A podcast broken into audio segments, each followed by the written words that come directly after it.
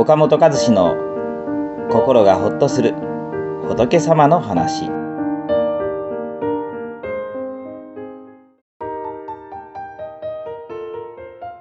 聞くという種まきが人間関係をスムーズにする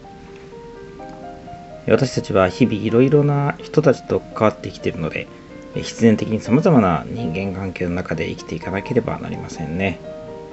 ま現代の私たちにとっての悩みや苦しみの多くは人間関係のトラブルや悩みなんだと思います。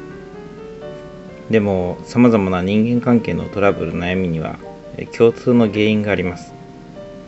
それは相手の気持ちがよくわからないということですね。相手の気持ちがわからないから知らないうちに相手が不快に思うことを言ったりやったりして喧嘩になってしまう相手が何を考えているかわからないから自分のことを嫌ってるんじゃないかと疑心暗鬼になってしまう。相手の求めていることがわからないから相手のために思ってやったことが恨みに出てしまって相手を傷つけてしまう。わざと相手にひどいことを言ったりやったりすることは少ないでしょう。それよりも知らず知らずのうちに相手を傷つけたり不快にさせてしまうことがほとんどです。だから相手の気持ちを知ることができればこれは今言わない方がいいな。これは相手が気にしていることだから触れないでおこうと気をつけることができトラブルもぐっと少なくなるはずです。では私たちはどうしたら相手の気持ちを知ることができるでしょうか。それは相手の話をよく聞くという一点に尽きるのです。私たちは超能力者ではありませんから相手の心の中を覗くことはできません。空気を読めとか雰囲気を察しろと言われても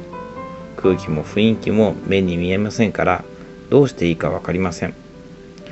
だから目に見えない相手の気持ちを知るには相手の話を聞く以外にないのです。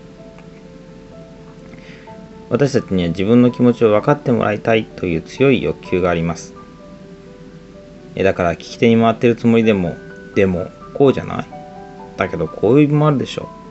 う。だけどこういう場合もあるでしょう。というように、ついつい相手の意見を否定して自分の考えを主張してしまいます。関心がない話題だと、それがどうしたの？と退屈そうに答えをしてしまいます。自分が詳しい話題になると、あ、それ知ってる、何々でしょうと、聞き手だったはずが急に話し手になってしまうことだってあります。そんな時ちょっと自分の気持ちを抑えて相手の話に耳を傾けてみましょう相手の話を聞くと相手の本音や気持ちが分かってきます。聞くことは相手の気持ちを知って理解することだからです。相手の気持ちが少しでも分かれば話を聞いてもらった人は自分の気持ちを分かってくれたと喜びあなたのことをとても好きになるでしょう。それだけで人間関係のトラブルはみるみる解消します。誤解が解けたり心の距離が縮まったり自分の思いを相手に受け入れてもらうようになるんですね。この番組は